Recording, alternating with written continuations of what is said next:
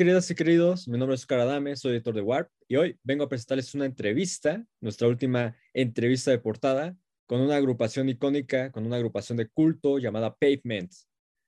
Entrevistamos a tres miembros de Pavement, literalmente a Bob, a Steve y a Mark, hace unas cuantas semanas, previo al concierto que van a dar eh, como headliners del Festival Primavera Sound de Barcelona, España.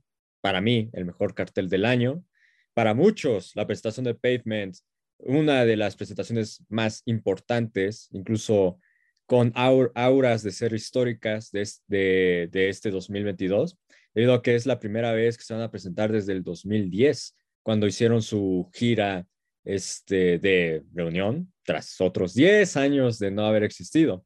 Realmente Pavement tiene más de 22 años sin lanzar un, un álbum de estudio, desde Terror Twilight del 99, producido por Nigel Godrich. es una lástima porque es una agrupación que definió una era, que es una de las agrupaciones más influyentes, más importantes y más aclamadas en la historia del rock alternativo. Y tener una entrevista con ellos, ser una agrupación icónica este, que ha influido demasiado a lo que es el sonido al cual nos dedicamos en Warp y que tiene pues ese estatus literalmente como de culto de estrellas intocables, pues es increíble, ¿no? Entonces espero disfruten mucho esta entrevista. Es una hora en la cual eh, profundizamos mucho en la historia de la agrupación y en el cómo es que llegan tras 20 años sin, sin sacar música a ser headliners de un festival como el Primavera Sound con la emoción que esto gesta, ¿no? Entonces espero la disfruten mucho. Hey, how are you? Nice to meet you all. Nice yeah. to meet you. How's it going? Nice to meet you. Everything is all, all right. Thank you very much. Hey, well, you're going to have like the first concerts in 2010 with Pavement. Uh, yeah, no, I'm sorry. What's your What's your name? Oscar. Oscar. Okay, Oscar. Oscar. Okay. okay. Yeah. Yeah. I want to know what are your expectations. It must be like pretty excited to be back on on this road, on Pavement Road, right? Uh, Mark. Uh, thank you, Bob. Uh, uh, yeah, I mean, it, it's it's it's pretty kind of a mind blower for me, at least. Uh, I, I don't, I can't, I, don't, I can't speak for everyone else. Um, and talking about it now is sort of funny because uh, you know we haven't even uh, met, uh, we haven't even come together to to rehearse, and that's really, I think, probably the biggest thing on everyone's mind right now is like, how's this rehearsal going to go, and like, what songs are we going to play, and um, uh, but where I mean, I speaking for myself, very excited about playing all these songs again and uh, and uh, and seeing the fans are and how they've changed, you know, over the years. Oh, okay. So you don't know yet what songs are you playing? Well, I mean, we have a list of um, 70 potential songs. Um, we know we're then, not going to play "Cut Your Hair."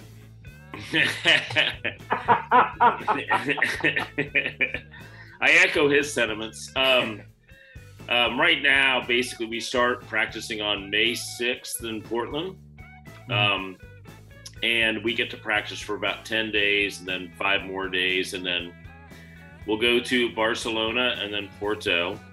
And um, I think, as far as we can tell, those sets will be like 25 to 30 songs. Um, so we're trying to figure out exactly how to make it entertaining. Um, and we'd like to spice things up with songs that we didn't play in 2010 very much or at all. Sure.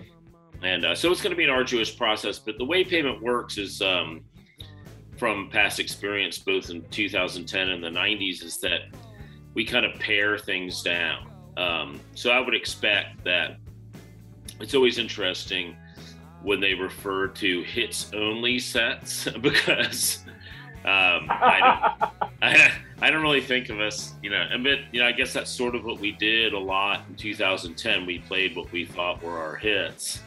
Um, but we definitely want to, definitely when we get on tour as the headlining band starting in, in September in San Diego, that there'll be quite a bit more variety than these two shows at Primavera Sound, which I think will be I mean, as, for lack of a better way of putting it, like pavement greatest hit sets. Sure. A quarantine to the past.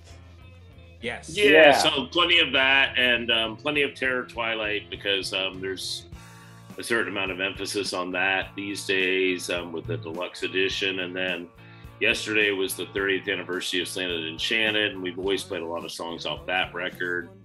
Um, so, you know, I mean, we're very fortunate that we have a very large arsenal of um, songs. It's just a it's just a matter of getting from point A to point Z with execution. um, yeah. We, that well, you have now like uh, songs that are like new hits, right? Like that B side that is your biggest song on Spotify, Harness. Yeah, that we'll play that. City soccer, right? In a way. Steve, harness your hopes. Steve West. Yeah, harness is always. It seems like it's a um, crowd pleaser, no matter what generation. My kids to um, my generation and uh, in between. So it, it appeals to so many people on a basic level, and it's great. Don't you think that maybe you have like some more B sides or maybe like some more rarities that could have like that potential, but that doesn't have like the light on on them? The, the problem is that we can't answer that question because that was decided by Spotify's algorithm.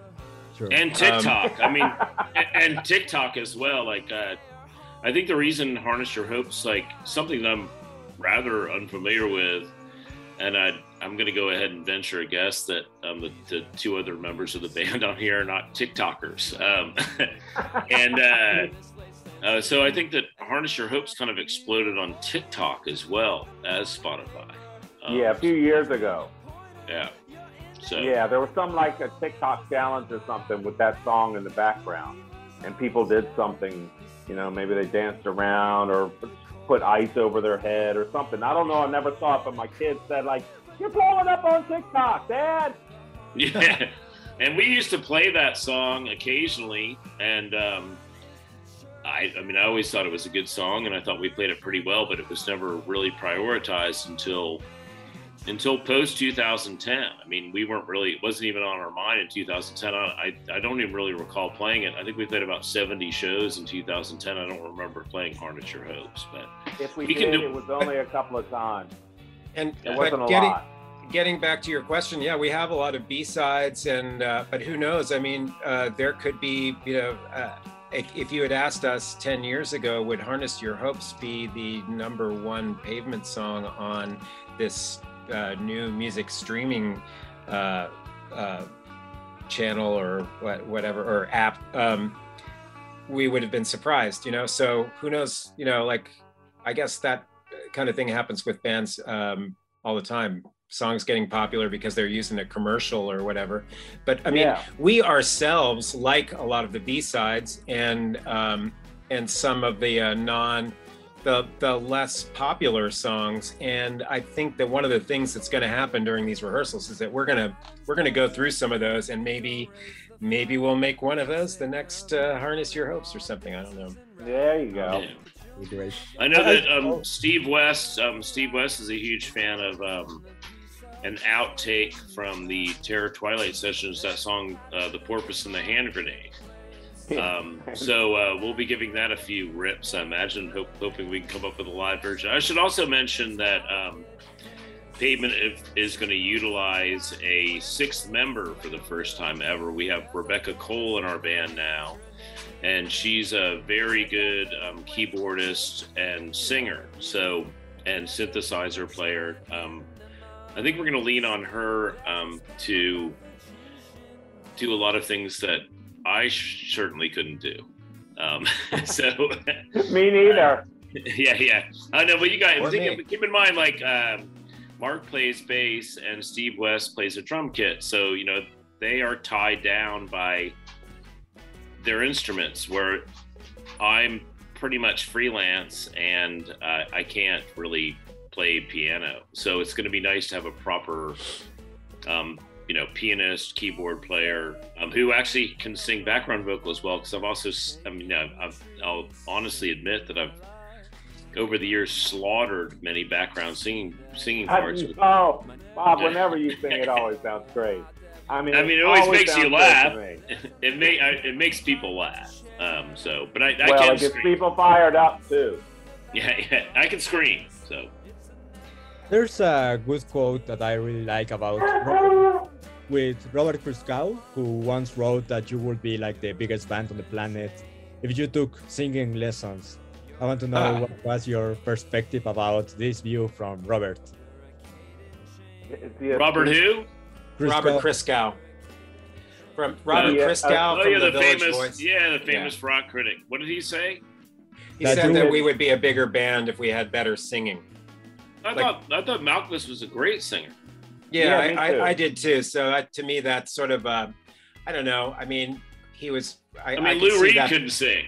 I mean, Lou Reed couldn't sing. I mean, yeah, come on, like, I mean, I think you know Thurston Moore would be he, yeah, he'd be he'd tell you he can't sing either. You know, I mean, Michael Stipe, like he, I mean, I don't know. I mean, I mean, I, I hate to harken back to one of the best lyrics by you know one of our friends, David Berman. But There you all, go. All, all my favorite singers couldn't sing. You know, it's one of his lyrics. You know, so uh, we don't really uh, we don't prioritize singing, but it is nice to Steve West or Steve Malcolm. You can sing Steve West, and and, and Mark Ibold can actually sing, but he like me, I can't I can't play um, percussion and sing at the same time, and, and and he's not particularly adept at playing guitar and, or bass and singing at the same time. It's hard, you know. I marvel at people who can do it. I have always like had like this feeling that pavement is the kind of special because it has like these moments where it it it is like when you get like this energy that you didn't give like a lot of shit about what's going on. Like these riffs when you start like just shouting things or they or making the the chorus in a, a kind of dissonant uh, singing approach. I think that's what robert talk about, but I want to know what's the intention before behind that. If it's like the intention to be a little bit more amateurish in a way without being. Mark, Um, I, I'm sorry, did you? The but but I missed uh, one of the last one of the last words there. Uh, you said the intention being what? More amateurish in a Oh, way. without amateurish. being- Oh, okay. Um, well, uh, is that our intention? I mean, well, one thing we always have told people is that we're always trying very hard to like be I as agree. professional as possible. I so, agree. I um, agree. uh, and uh, I, you know, we're sorry if we come off sounding yeah, amateurish. yeah, yeah. It wasn't But, our um, goal. That's not by accident. That's just we are trying. Like he's But- saying, we are trying. but at the same time we're we're um, we're we're happy with the way things sound pretty much every time and don't feel like we have to go back in and keep doing things over and over again until they're you know un until we sound like um, Thom Yorke or whatever you know like uh, we're not gonna we're just that's not gonna uh, that's not gonna happen you know so um, we want to keep it kind of casual and natural sounding, I guess. So, uh, Yeah, and true. that's that's the way it ends up. yeah, basically we, you know, in the '90s and and beyond, we are who we are, and that's very basic. But at the same time, we have always tried our best to sound as good as we possibly could, whether it be live or in the studio. Um, if it came off as amateurish, then that was not by design. I mean, uh, in fact, uh, towards these, as the last two or three years we were a band, I was really amazed and pleased that you know sometimes I'd finish a show, and I, I think you know we have actually gone full circle in a lot of ways when I think about the shows in the very early '90s, but even before Slanted and Enchanted, where if we successfully completed a song and it sounded anywhere close to how we wanted it to sound, like we actually over the years got better. And um, in 2010, I thought we were remarkably consistent. Um, and you know, you never want to be boring. And I always felt that the audience, um, we were blessed with incredibly supportive fans who often I felt were kind of like rooting for the band um, to be good, um, as opposed to going to see. Uh, I mean, like I remember playing with bands like Stereolab and, and who were just like a well-oiled machine, and uh, and they and there was a lot of like you know classically trained musicians in the band who were so bored to be playing pop music. Pavement's really never been that way. Um, we were just kind of thrilled to pull it off, and we had basic framework um, from in the main a really good songwriter. So the songs are really good. Um, Steve Malkmus, especially, and Scott wrote really good songs, and so we had good material to work with. But we tried to make them sound live and in the studio as good as we could possibly make them sound. Now that we are talking about songs, I want to know which is your favorite song from each one of you from Pavement and why. West. I'm gonna have I'm gonna have to go with Porpoise and the Hand Grenade because it seems to get a lot of traction these days. Okay. You know that song off of Terror Twilight? Sure. He loves the song. He loves the song so much. it's like um, Steven. Uh, it's like uh, if I imagine Steven singing a lullaby to his daughter when they were really young, that would be the song he'd be singing to him. Huh. Okay. I don't I'll even know it. Yeah, I, mean, I, I, I only we know. Played it. We played it. We all played it, but not very much. Mark, I only know it because I've listened to it like five times in the last three days. I mean, I, I, I, um, I could name that tune it, but I will. I'll name three songs: um, "Grounded," um, "Stop Breathing," and "Transport is Arranged," because I thought those three songs, as they grew as live songs, in addition to "Type Slowly," perhaps became like really way like way better um, live than they were in the recorded. The recorded version was just a blueprint, and yeah. um, so like a really good version of Transport is Arranged or Grounded or Stop Breathing. I thought, you know, were sort of powerful in the same way that like, you know, Fillmore Jive had been in the early years and stuff like that. Because like you know, songs like Here and um, Cut Your Hair and In the Mouth of Desert and Summer Babe, we played them so many times that. Um, then stereo and shady lane and songs like that like it would be rare to play a version of one of those that was wince worthy would make me wince. Um, so yeah. it was nice to play songs that actually kind of transcended like what they were on the record. And the album wowee zowee had a lot of that going on. Um, you know and um, so who knows? I mean, because like when I think of like Crooked Rain, a lot of people love Crooked Rain, which I think you know I love the album as well. But by the time that was finished, I, I really don't think that that many of those songs sort of changed in the live mode. And I thought that the Wowee Zowee, the Brighten Brighten the Corners era in particular, sort of those songs like clearly got better during lengthy touring. Yeah, Brighten the Corners is my favorite album for, from Pavement. Yeah, my wife, my wife too.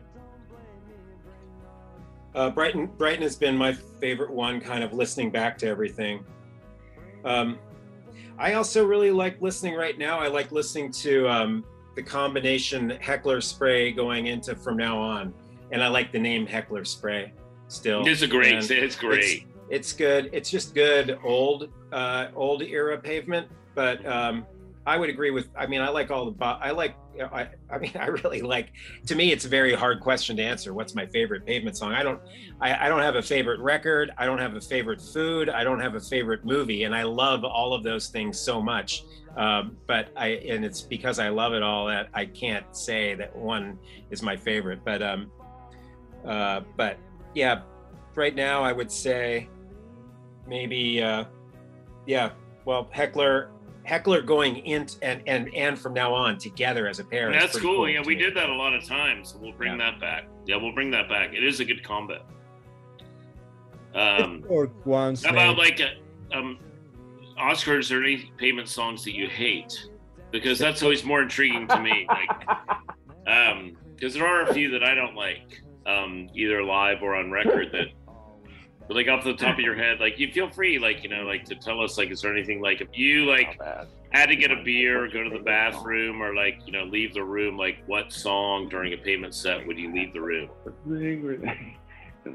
Uh, I was not know what any songs you hate because I really like pavement, so yeah. I really don't have like some songs that I say I don't like to to hear that. I I think my least favorite album from Pavement. This is like uh, controversial, but Wowee Zowee, I think that's not my favorite record. I think Okay, fair enough. That's fair enough. Yeah. I want to know now your versions. yeah. Uh, it's funny because uh, it's funny that you say that because uh, for the longest time, I really thought that the biggest pavement fans always selected Wowee Zowee as their favorite record. So that is very controversial. Um, yeah, but I- um, I mean, I know I know that you still probably just love that a little less than all the other ones. Yeah. That's right. Uh, I, I was going to well ask you about um, Gold Sounds. Uh, Pitchfork once named Gold Sounds the best uh, song from the 90s. I want to know, like, mm, what the, that new, if that news surprised you at the time, and what do, do you, why do you think that this song means a lot to a lot of listeners from Pavement and no Pavement uh, fans? I, I'm surprised by that choice, but flattered at this uh, also because um, that song is very. Um, I mean, compared to a lot of songs from the '90s, it's pretty subtle. You know, it's uh, it's a pretty, uh, but it is a really pretty and sort of a, a warm, beautiful song. Um, So I see that I, you know, but again, just naming one song as like the best song of the '90s, boy oh boy, that's like that's kind of a stretch. It's a ridiculous chore, isn't it? yeah, yeah. Yeah. I think that probably like super cool that they chose that though. I think you know. yeah, and like you know, it's obviously hard for us to get our heads in the into the Pitchfork editorial staff of the '90s. Um, but you got to keep in mind too that Pitchfork sort of like uh, started. I think that when they they began to exist in the early '90s, um, pavement was at the forefront of their imagination. So, um, you I'll be right back. yeah, Pavement was very well treated by rock critics. Um, Yeah. and um, so just like a lot of things, including Matador and Drag City and our booking agent, um, you know, Botch, like a lot of things were like, you know, people from our generation who've uh, basically grown up with pavement. Um, and so I think that it's it's a positive thing that worked for us that a lot of like really creative people not only bands but you know journalists and record labels and you know people that work in the music industry pavement was concurrent with their existence.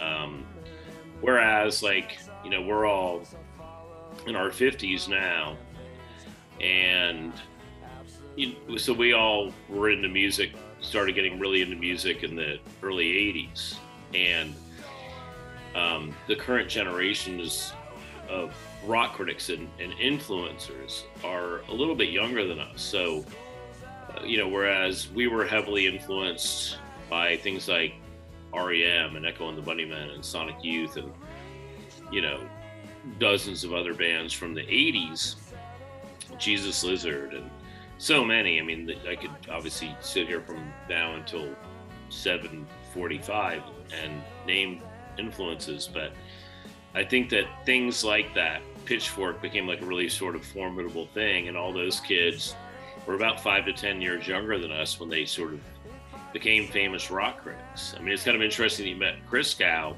mentioned Christgau before us because Christgau um, came before us Sure. You know so um, i think it's just like pavement was nirvana would be too obvious for pitchfork.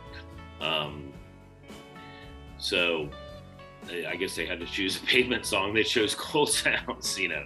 I mean it's cool it's cool with us. I mean like uh, i think it's a good pavement song. I mean how hard is it for you to play on drums? It's easy for you right john? Yeah. yeah, it's, it's uh, I never really had a part on it other than tambourine, so uh, you know, and you'll we'll have to ask Mark when he gets back.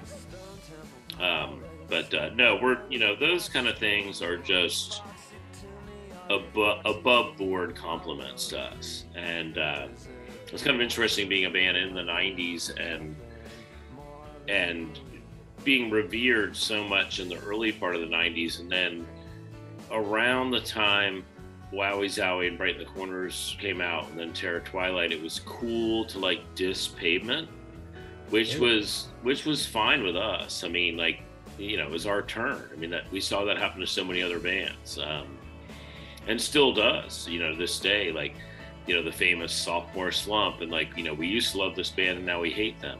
I mean, Right. you know, it's just, I mean, I remember like, you know, doing interviews with journalists and, you know, and feeling like I'd made a bond with them and then seeing them five years later and be like, oh man, hey, what are you been up to? And they were just like going after the next, what they, Yeah. what they thought was the next cool thing. Yeah, the And, next um, star. That's their job. I mean, that's their job. Yeah, it is. You Yeah. can't blame them for that. Yeah. No, it's their job. Like I was never going to be like, oh, that guy used to be nice to me when I was cool in '91, and now, you know, I mean nothing to him because he's Has into, you know, because he's into Blur. I mean, like whatever, you know, like, um, in the case, I mean, it's just it, it- none, none of that's basic. I think Pavement always had a really good mindset about taking criticism uh, well. Um, I mean, there's sometimes when they specifically point out certain members of the band, and I think all five of us dealt with it, um, being dissed at various points, and um, we were very supportive in that regard with each other. Like um, that's kind of an underrated aspect of Pavement. Like, um, you know, we didn't spend a lot of time around each other because we lived in five different places, so there, which might have helped us in the end. Um, it sort of hurt us from the standpoint of having a regular rehearsal schedule and all of those kind of things. But when we got together, we were, it, we were like a team. So um, it was like teams in sports that have off seasons. And you know, when it's time to play, you get together and make a record, or you go on tour. Right. You know, so It was strange that you quote Blur because, well, Graham Coxon always said that it was like you were his biggest inspiration, right? His biggest influence. Well, I think they were just Yeah. they were they were trying to figure out what to do with their music, and then they started listening to Pavement, and that that defined they gave them opportunity to take it to the next level in their careers. Um, so song two, I think you know, you know during that era, Blur, and I, I don't really I can't even name five Blur songs to be honest with you. Um, but at the same time, it was rather clear that they um, embraced Steven as one of their favorite songwriters, and and that didn't hurt us at all. I mean, Yeah, that helped. Yeah, That helped also. Mhm. Yeah, it must. Well, uh, I suppose that you have like your fair amount of uh, dealing with criticism and all that kind of stuff, but at the same time, Robert Christgau named you the greatest band of the 90s. You have the biggest song of the 90s by Pitchfork. You were like pretty. Uh, we were very, very well treated. celebrated. Very Yeah. well yeah. treated. Yeah, very, well treated. treated. And still are, and still are. I mean, uh, Yeah. I mean, not I like read an article Nirvana. yesterday um, on the 20th anniversary or the 30th anniversary of Slanted Enchanted, and this one publication in Brooklyn, they spoke to like 20 different artists, of you know, young kids, including a teenage band called Horse Girl that's on Matador, Uh, um, and and and artists that are contemporaries, and they talked about you know how Slanted and Enchanted sort of like changed their game, and uh, it certainly changed ours. I mean, at that point in Pavement, we were just merely a project that never thought about going on tour, and when Slanted and Enchanted came out. It became rather clear to us that we were actually a real thing. Was going to be able to tour and make records and then you know maybe even potentially not have to work when we were when we were off tour when we weren't recording. And we kept that going for about seven years. So it was a, it was a good run. Yeah, and well, you still are active in well a lot of acts also. what's that? I'm sorry oscar Yeah, that you have all, always been active in some projects or others. It it has been yeah i mean equal. malkmus has never stopped Malkmus has never stopped. Ibold, of course, um, he's not here. He'll tell you about that. He he went on to become a member of Sonic Youth. Yeah, I know. Um, Steve West had a great band called Marble Valley that made a few Marble records Valley. with. He, what's the name of your band now? Uh, Unmastered Masters. He's got a really cool band um, called Unmastered. I've seen them; they're good. And Kannberg started Preston School of Industry. And I don't, I don't write songs like the rest of my bandmates. Um, so I, I don't know if Mark writes songs. Um, but I never. I mean, I, I was in a band in Des Moines, but I've got a little record label, and we've, you know, we've kind of kept our toe in. You know, Uh, Yeah, absolutely. Keep it wet. yeah. Uh, before you go another time, I have like a question, especially for you, Bob. You are changing Okay. your names, right? I'm not like this is Bob. Oh, that's Yeah. Mark down there, or he's down at the bottom now. Yeah, okay. yeah. I want to know like what was the biggest learning that you have while being on Sonic Youth? Oh, me? What? What- I'm sorry. I wasn't. I wasn't in Sonic Youth, Mark. Yeah. No, uh, I, sorry. I just, uh, I, I uh, my power uh, ran out on my computer, so I disappeared, and I had to just sign back on, and my audio wasn't on. So I just caught the end of that. What were you? you the question was, what about Sonic Youth? Yeah, what was the biggest learning that you have while being a part of Sonic Youth? What uh, what I learned? Yeah. Huh. Um, well, I guess I learned more about just being like a, uh, uh, you know, a, a band member in general, and like, uh, uh, uh, you know, uh, having your like finding your sort of space within like a group. And in that case, it was an established group, and I had to kind of find my little sort of place in it. I don't know if that makes sense, but um, I, I would. That was sort of a big thing, you know, like uh, being in a band. You have to really, um, uh, you know, you have to get along with all the people, and uh, uh, not that it's difficult. I mean, I've been in bands that have actually just had nothing but nice, you know, like they're they've all been my friends pretty much. But uh, yeah, I mean, I'm trying to think what else. What what else would I have learned other than that? I mean, um, I guess by playing, I was getting I was getting better at playing uh, by you know being in that band. Um, um, but uh, no, I'm sorry. I wish I could come up with a uh, like a, a real lesson that I learned from being. It's a in tough Sonic question. It's a tough question. It's a tough, you know, yeah. It's a tough question. I also have another one similar, but for all of you. At Yeah. least, oh, we are like living the anniversaries of Slanted and Enchanted, the first record, but also. Terror Twilight, the last one. And I suppose that you have been like thinking about these records uh, a lot these days. I want to know like what was what is your perception about maybe how you grow grew from one record to another as an artist and what changed in the band? You want to try that one, West? Um, yeah, I, I think that. Uh, well, I'm going to go to the bathroom. artist- Okay. No, I'm here. Can you? Oh, okay. And um, I think that we really grew, like you're uh, kind of saying, from um, one record to the next, where we became more and more of a touring band and a recording band um, up until the end. I mean, that was a, a, na- a nice natural aspect to it, and it affected the way that each album sounded because you you can hear more personalities of each uh, person in the band as it grew as a, from a project to a full on touring group. What do you think, Bar- Mark? Um, yeah, I mean, I, I agree with Steve. I mean, we, but, and, you know, one of the things for us that I think we were, uh, probably every band uh, is aware of this, but you, you really try not to repeat yourselves Mhm. and um, try to um, make a record that isn't too much like the previous one. And uh, so then, like, the more records you've made, the harder that becomes.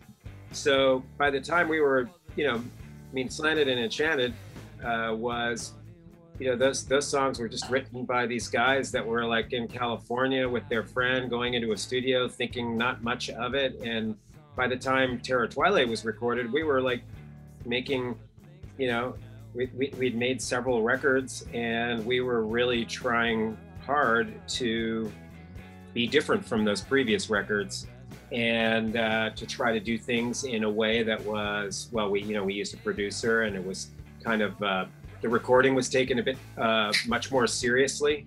So um, you know that was a really big change from even the the previous record you know so um, yeah a lot of big big changes through the history of the band uh, via the recordings and what about maybe the musical approach? Do you think that you changed a little bit about that? Maybe also the themes, the lyrics. Um, um go ahead, Bobby. Yeah, no, basically, um, to me, like, um, and this probably has occurred with most bands that last for 10 years. Um, every era of pavement was different.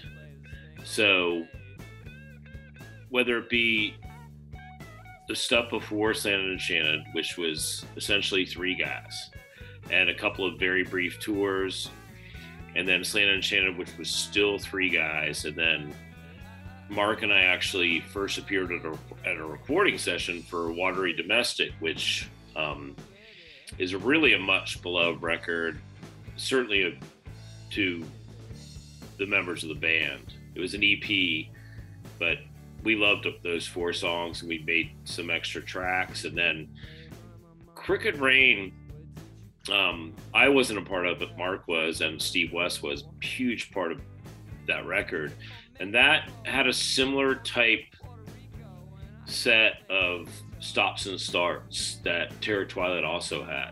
Um, keep in mind i was unfamiliar unfamiliar with crooked rain wowee zowee and and brighten the corners. Wowee Zowee was made in Memphis with the Easley um, at Easley Studios, and we, we were very comfortable there and, and very proficient. And then we went when we went to make Brighten the Corners with Mitch Easter in Kernersville, North Carolina. That was similar. I mean, it was. Uh, I feel like as Pavement Records, they were kind of easy records to make. Mm-hmm. Um, I wasn't around for Crooked Rain. Crooked Rain. Um, it didn't sound to me. I was in Louisville.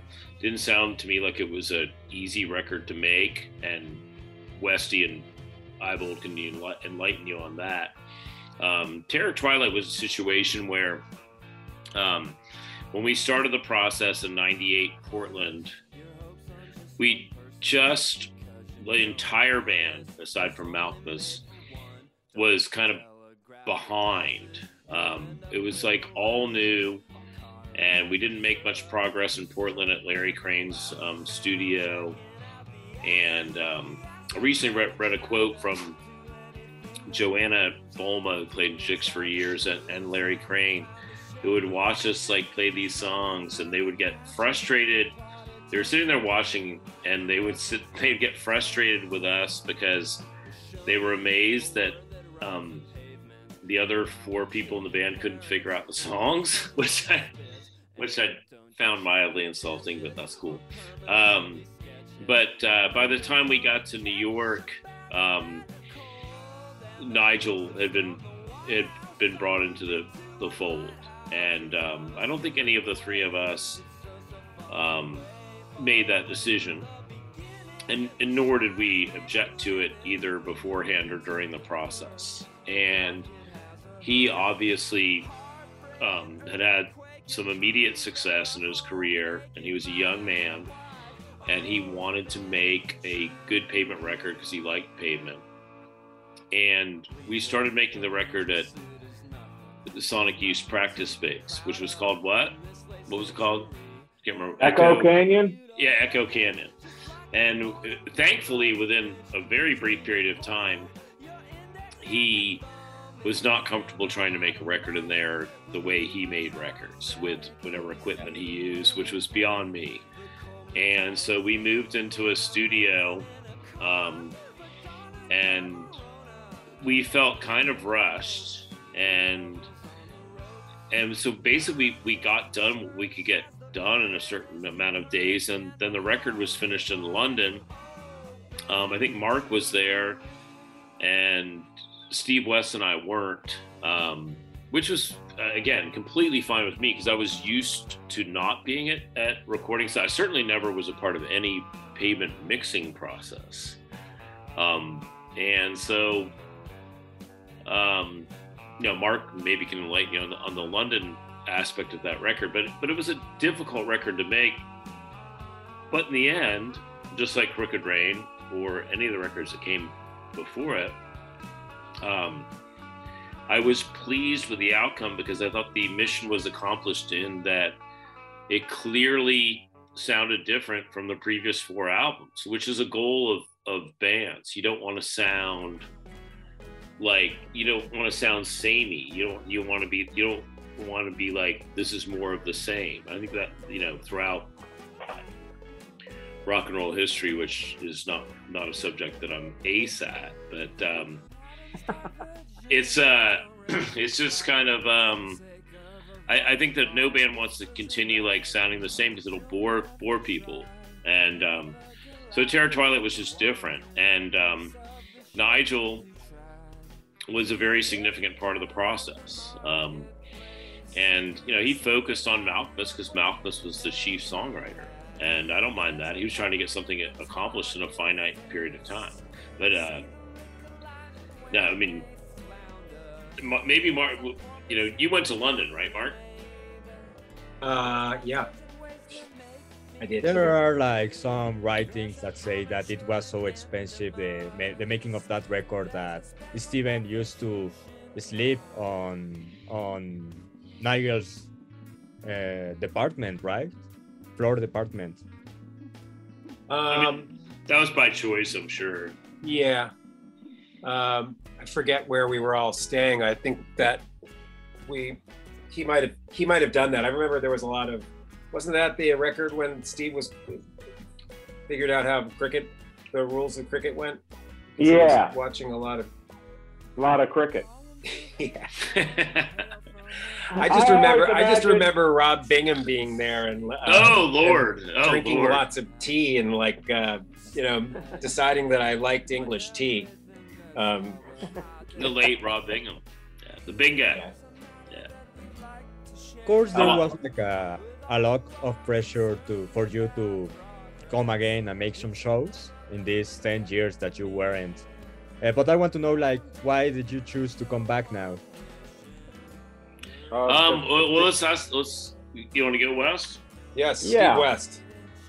Well, I think it was just because Steven decided he wanted to do it again. I mean, I think it was him. I don't know if it was anybody else, but he's the one that told me about it. You're talking about 2010 or 2020?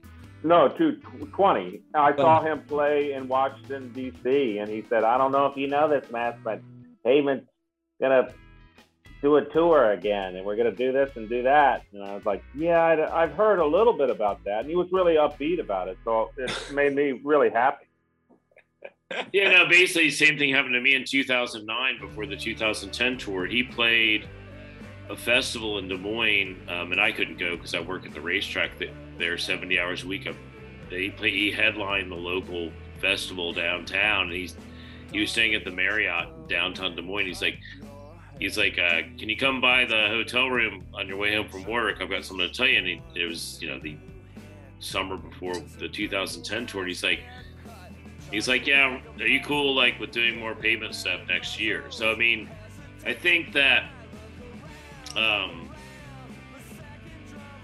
his booking agent, uh, Botch Billions, one of his best friends, he's worked with pavement since 1991, who also does Jicks and also does his solo tours.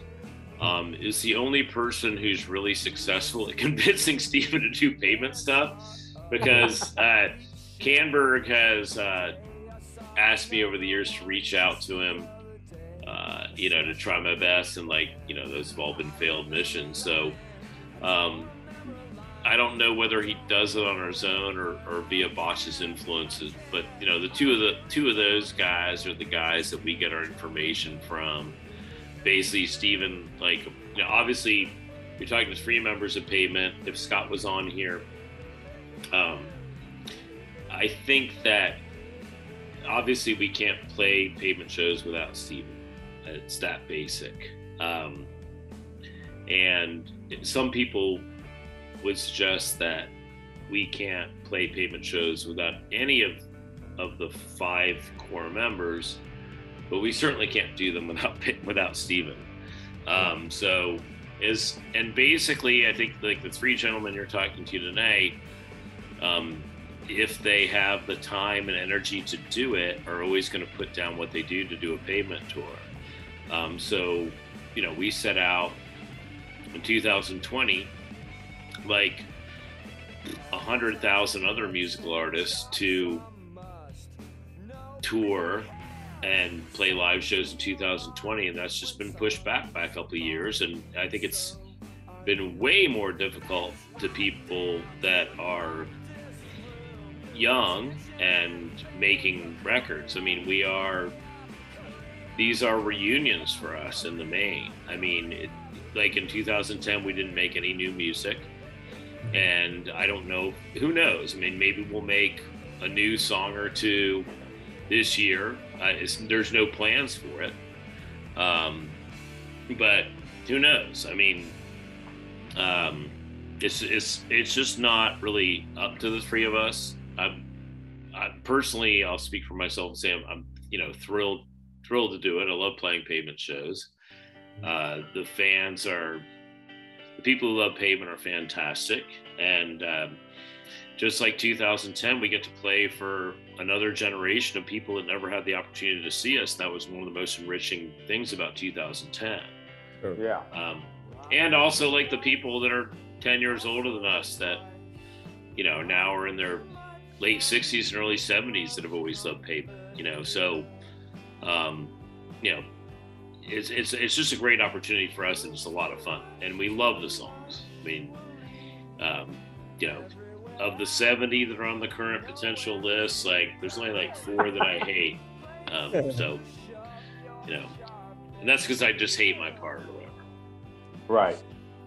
I want to know, like, if you would need to visualize a new, new songs, new a new record from Pavement, how would you think it will sound? What do you think it will talk about? It'll sound really awesome really awesome. I don't know. I mean, I, uh, I, I think we probably start with a single and um, take it from there. Um, uh, you know, who knows? But I, I don't anticipate anything new because, in fact, I've even conjured the idea over the last five years of, of making a pavement record, like a seven inch record, like a limited edition of 500 copies that was myself, uh, West, Mark, and, and Scott. Um, and if Steve wanted to play, he could play. And Because obviously Scott has material, um, Steve West has material. I don't write songs. Mark, do you write songs? Have you have you ever written a song? Uh, no. I tried to write one. I tried to write one. It was terrible. Um, so maybe Mark and I'll be the chief songwriters. Mark will do side A and I'll do side B. That'll be the next pavement record. yes, I want to hear that. That's the challenge, Mark. That's the challenge for the next. We'll put it on a broker's tip. It'll be very low profile. oh, dude, I only have like one last question. Well, being that you have been in a lot of projects also, and that you are like coming again and again into pavement, I want to know like what is the main reason why do you like this project so much? What what is the the thing that makes you come back and be excited again about this band? Well, uh, or Mark?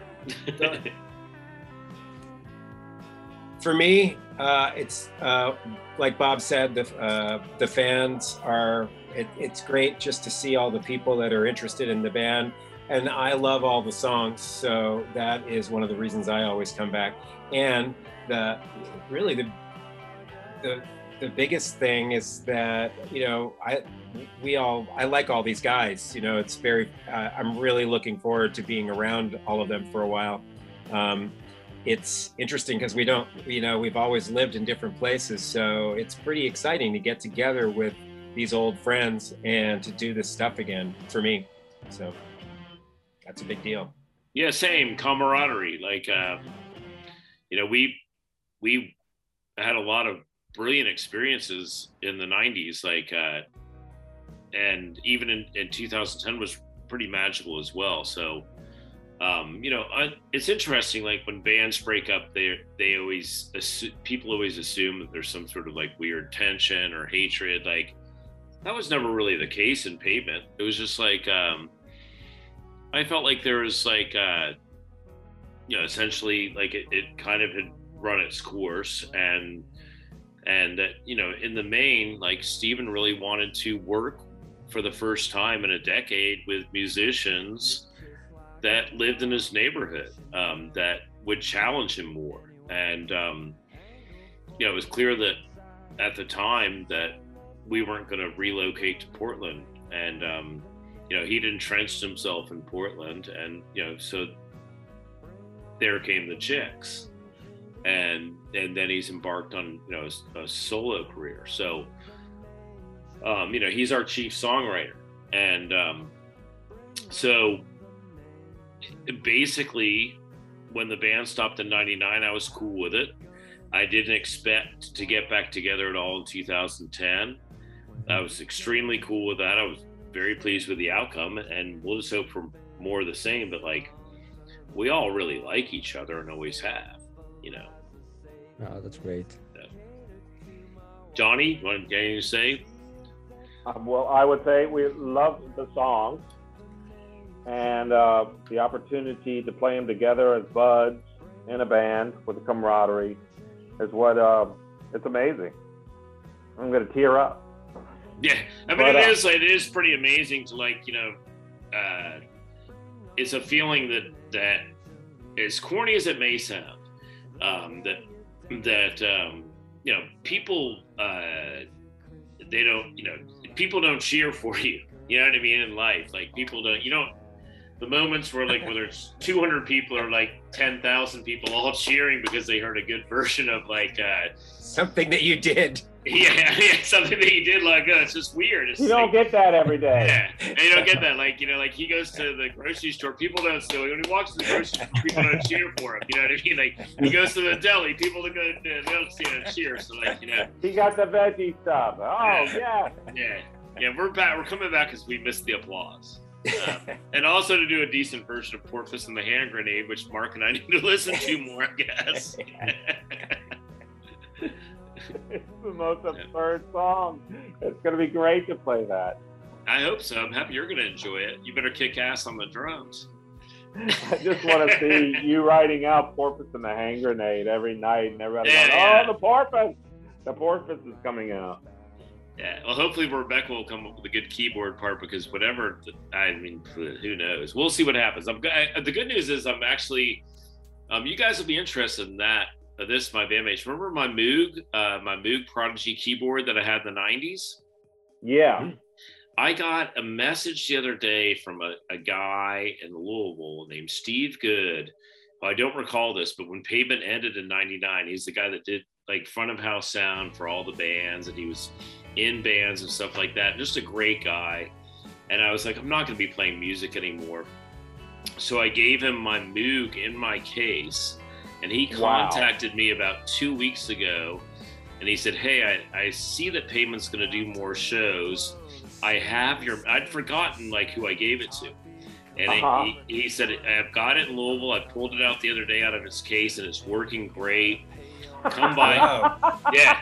He said, he said, come by and pick it up. So next week I'm going to drive up to Louisville, which is like four hours from where I live in Paris, Tennessee and pick up the Moog and bring it back. Oh, so wow! In the flight That's case. magical. Yeah, it'll be cool to see that thing. It'll be cool to see that thing. So, um, so I'll be bringing that out to Portland, and maybe we'll make some use of it. Because the Nord, the yeah. Nord, the Nord that I used in the second half of Pavement, I gave to the city of Hull. It's floating around Hull, you know. Right, somewhere we don't know. maybe in the harbor.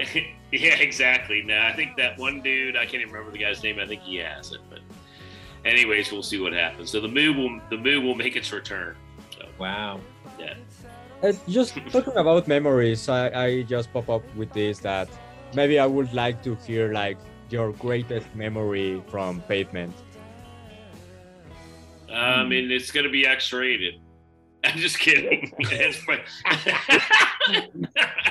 Furthest thing from it. It, it's it most definitely will not be X-rated. Exactly. Yeah, exactly. Uh, in recent years, oh, that's a tough one. Remember, I remember when we played in Gdansk, in Poland. We played in Gdansk in 2010, and we never played in Poland before. And it was a very unusual festival, and I'd never been in that city before, which was fantastic. And um, it's by the Baltic Sea, and they have amazing um, amber jewelry. And I, I, I bought a beautiful um, gift for my wife, an amber horse. But um, we played the gig, and the gig was good. And we were all hanging out backstage, and Grace Jones was led backstage. And our, in reason, it was very, very unusual uh, and memorable to meet Grace Jones. I would say that would be like a memory in 2010 of like a legend you never expected to meet. Um, and that happened a lot during pavement. Like, we know we, we played TV shows and stuff. I mean, it was just weird. Like, um, and I don't really care about meeting um, famous people, but it, but it, it, How about- was How about little Jimmy Scott? exactly. Yeah, yeah, yeah, yeah, Wild. yeah. Yeah. yeah, yeah. I mean, just like, just it was just weird to be like in certain situations where you- where you're just like, what in heaven's name am I doing here? You know. Yeah. So hopefully we'll, we'll yeah, hopefully we'll get more of that. But uh, you know, we, we pride ourselves on being pretty down to earth. I mean, so we'll we'll enjoy it all. We'll we'll try our best to enjoy it all. You will. I hope you will. And I hope. Yeah, maybe- thanks, Oscar. Thanks, Oscar, and hopefully we'll come to Mexico. Yeah, first Yeah, Mexico City. We've been, I, feel like we had a gig planned in Mexico City at least once in the '90s. Uh-huh. Um, coming back from Japan, we were supposed to play Honolulu and Mexico City, and they both got canceled. And I presume it was because of lack of interest. Really? Um, Uh, yeah, because in, I don't think in 1994, like, um, you'll maybe you can tell me, Paul. you the I think you're probably too young. I don't think that people really cared about indie rock. You're right. 90s indie rock in Mexico City, like like now. Um, No, did you- not until 2000. yeah, did you play there with Sonic Youth? Yes, but really for Matador, no, there was no interest in any Matador bands until Interpol. And- Okay, Oh. good. yeah. And that's where Interpol blew up. Really, was in Mexico City. Uh, wait, uh, Oscar, I'm sorry. What city are you in? I'm from Estado de Mexico, from Mexican state, but I uh, always, all the time on Mexico City. Oh, okay, okay. Mm-hmm. I, I wasn't sure because uh, uh, I, I the fellow Juan, I think was was he in Colombia or was he? He's Colombia. I think he works like on the media side of Okay, okay. Matador. Um, yeah. So yeah, I'm. I mean, I hope this. I hope we play Mexico City. I hope that happens. Oh, I happens. love it there. I love it there. Um, really great. It's like fantastic a, a dream for, for a lot of people here. Yeah. Equipment here, right, in life. Yeah. Well, I hope it happens. I really hope it does. Um, because I've I've gone there several times, and it would just be a blast to go there with with pavement. I I we, uh, I did uh, Bob. I did play there with Sonic Youth one time. I Oh. um, I think just once. Um, And Jose Cuervo, I remember, I think. in a club, Yeah. right? Like a club type space. Not a, not a huge space, right? No, not really, but 500 people maybe. yeah, 600 more or less. Yeah, Yeah. yeah. That works for Pavement. Pavement's good Yeah. for this type of. that works Yeah, for we I love it. That's think better. If we played in um, the last time we played a show was in Buenos Aires at a, at a place called I think it was called La Trastienda, and I think it held about three or four hundred people. We played there back to back nights. And that's how we ended Oh, the uh, tour in the fall of 2010. It was it was great. Yeah, really good time. So, and I've spent about 20 days of my life, two separate vacations in the winter time in Mex- in Mexico City, and I uh, always look forward to getting back there. You know. Oh, I actually found out. I went to a um, soc- a football match, and um, I wore a belt, um, which was a mistake. You have to check your belt. yeah, that's right. Yeah, I didn't know that, and so I basically spent two hours of my life holding my pants up. Ah, Yeah, yeah, yeah. But It uh, I'll learn. have I'll belts. learn. Yeah.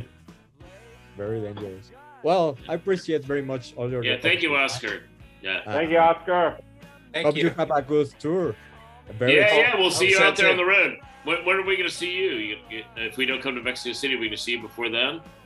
No, but we're going to have some team members here there on Barcelona to see the first show. Oh wow. Oh, okay, cool. They're going to take photos of you for Yeah. this. Oh, fantastic. Yeah. Yeah. Excellent. Beautiful. Well, we'll tell them that you're cool. Thank you very much. Yeah. All right, mate. Thanks very All right, much. man. Yeah, have a good one. Cheers. Thank you, Take care. Oscar. See you guys. Oscar. Bye-bye, see you- guys. See you in 10 days, See you buddy. Nice Yeah. to nice to zoom with you all. Yeah.